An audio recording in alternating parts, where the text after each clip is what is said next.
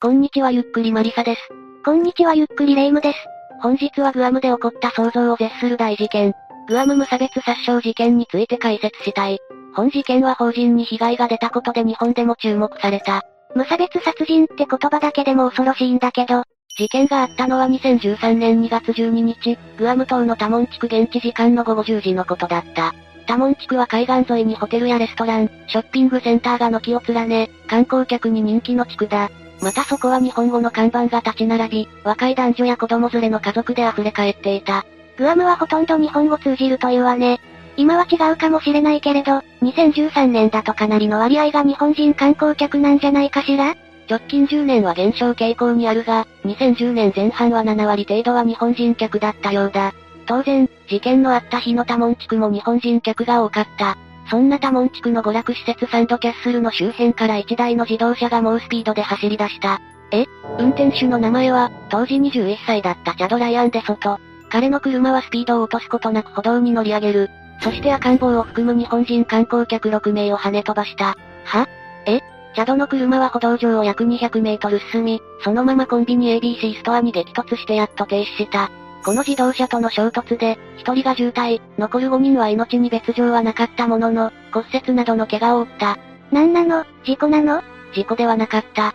その証拠にチャドは車を降りてから、刃渡り約30センチのナイフを両手に持って、近くにいた日本人観光客を手当たり次第に殺傷していった。この時に被害に遭った日本人観光客は8名で、中には生後8ヶ月の乳児や幼児も含まれていた。8名のうちの2名は、この時の傷が原因で命を落としている。すでに2名の死者22人の負傷者って、大惨事じゃないの。いや、最初に車で跳ねられた重傷者は病院に運ばれたが助からなかった。法人で3名の死者が出たのか。とんでもないわ。最初に車に跳ねられ、病院で亡くなられた方は横田仁さん。横田仁さんの妻の横田美智子さんも、事件に巻き込まれ、顔や肋骨などを骨折する重傷を負ったが命に別状はなかった。事件後の横田美智子さんは事件を風化させないために、海外で発生した事件の日本人被害者支援制度の法制化を訴える活動をされているそうだ。本当に人生を変える事件だったのね。また車を降りた後、命を奪われた方の一人、杉山理恵さんは弟の結婚式に出るためにグアムを訪れていたそうだ。彼女は ABC ストアの入り口付近のレジで並んでいたところを、チャドに襲われた。その際、杉山理恵さんは3歳の長女をかばいナイフで複数回刺されている。楽しみだった海外挙式が一転して不幸のどん底だわ。残念ながら不幸は杉山理恵さん一人にとどまらなかった。ナイフで命を奪われたもう一人である上原和子さんは、同じく殺害された杉山理恵さんの祖母だったんだ。ということは上原和子さんも結婚式に出席の予定だったのね。上原和子さん、そして杉山理恵さんへの茶道の攻撃は過剰とも言えるものだった。実上原和子さんは襲われる前に杉山理恵さんの次女のベビーカーと共に、暴走する茶道の車にはねられたんだ。そしてその後、車を降りた茶道は上原和子さんを二度刃物で襲いその後に杉山理恵さん親子を狙ったんだ。跳ねた相手をわざわざ降りて刺しに行ったって、過剰すぎるわ。また杉山理恵さんの夫である杉山祐介さんも、生後8ヶ月の事情をかばって茶道に刺されている。幸いにも杉山祐介さんは無事だったそうだ。ねえ、最初に無差別事件だって話だけど、ここまで行くと杉山さん一家を狙った犯行に思えてくるわ。杉山さん夫妻が守った長女、次女も怪我を負っているからそう思えるのはわかる。だがチャドと杉山さんたちに面識はないそうだ。なら考えたくないけれど、日本人を狙った事件それについては違うという見方が支配的だ。じゃあ、動機は一体何だったのよ？それについてはチャドが語っていないため不明だ。またチャドが自身を精神疾患であると供述しているため、本人の口から語られることはないと思う。殺意と動機を認めてしまったら、その言い分は弱くなるからね。ただ、周囲の証言やチャドの人物像などからいくつか考えられる説があるのでそれを紹介する。まずチャド・ライアン・デソトはどんな人間かについて解説していく。事件発生当時、チャド・ライアン・デソトは21歳。グアム島に住むアメリカ人で、母親とは二人暮らしで生活していた。仕事は何していたの？地元メディアの報道によると、チャドは2012年に20歳で地元の高校を卒業し、写真スタジオに勤務していたらしい。スタジオでは結婚式の撮影を手伝う裏方作業をしていたようだが、事件の前にクビになっているそうだ。退職の理由や事件との関連は詳しくわかっていない。また仕事を失ったことに関連してか、家庭内にも問題を抱えていた節があるそうだ。仕事や人間関係で悩んでやったという可能性はありそうね。それで、チャドの人間性とかはどうだったの？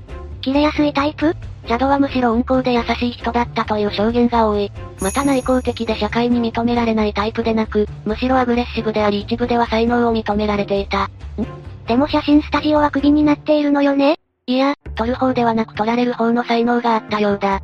実はチャドは高校時代から、仲間らと共に自主ドラマの制作を精力的に行っていたんだ。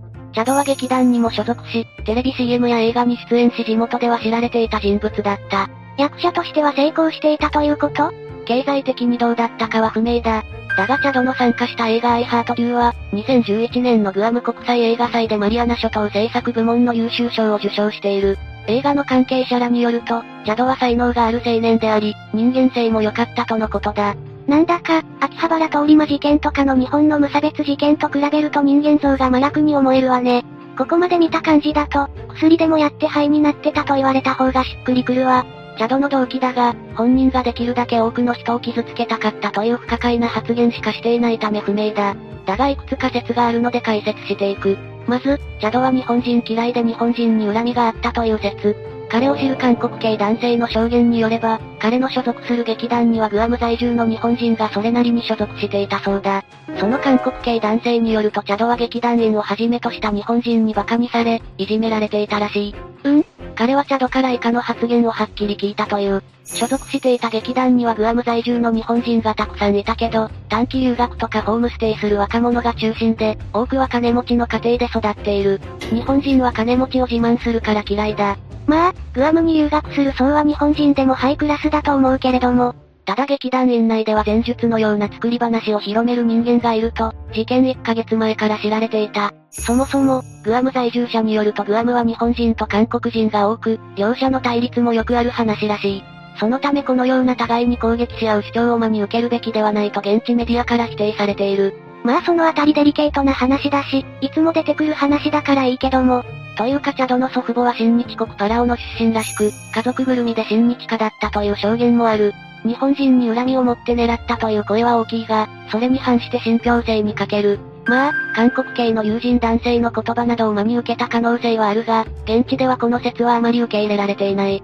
じゃあ、他には何かあるの？情報筋の話として、同容疑者がスパイスと呼ばれる合成麻薬を使っていたというものがある。事件の目撃者からは、警察に取り押さえられたチャドが泥酔しているように見えたらしい。ただ、逮捕時に血液検査などを実施しているのに、裁判では薬物について言及されなかったことからその可能性は低いだろう。なんだかどれもしっくりこないわね。裁判で他に議論とかされた説はあるの？裁判で検事が挙げたものは、チャドは失恋でやけくそになったという説だ。実はチャドは事件の1年前に付き合っていた彼女と別れていた。また家庭の中で居場所がなくなり、事件現場に通い詰めていたという証言がある。それでやけくそになって本事件を起こしたのではないかと言われている。なんだか最初の方の推論に戻ってきたわよ。でも結局、チャド本人は何も動機については語らなかったという話だから、真相は不明なのよね。ああ、チャドは地元警察に逮捕された後、犯行動機について全く語らず、証言をすることも少なかったようだ。繰り返しだが、捜査当局は逮捕時にチャドの精神疾患や薬物使用を疑い、精神鑑定や血液検査を実施し、問題ないことを確認済みだ。これ、裁判でどうなるの？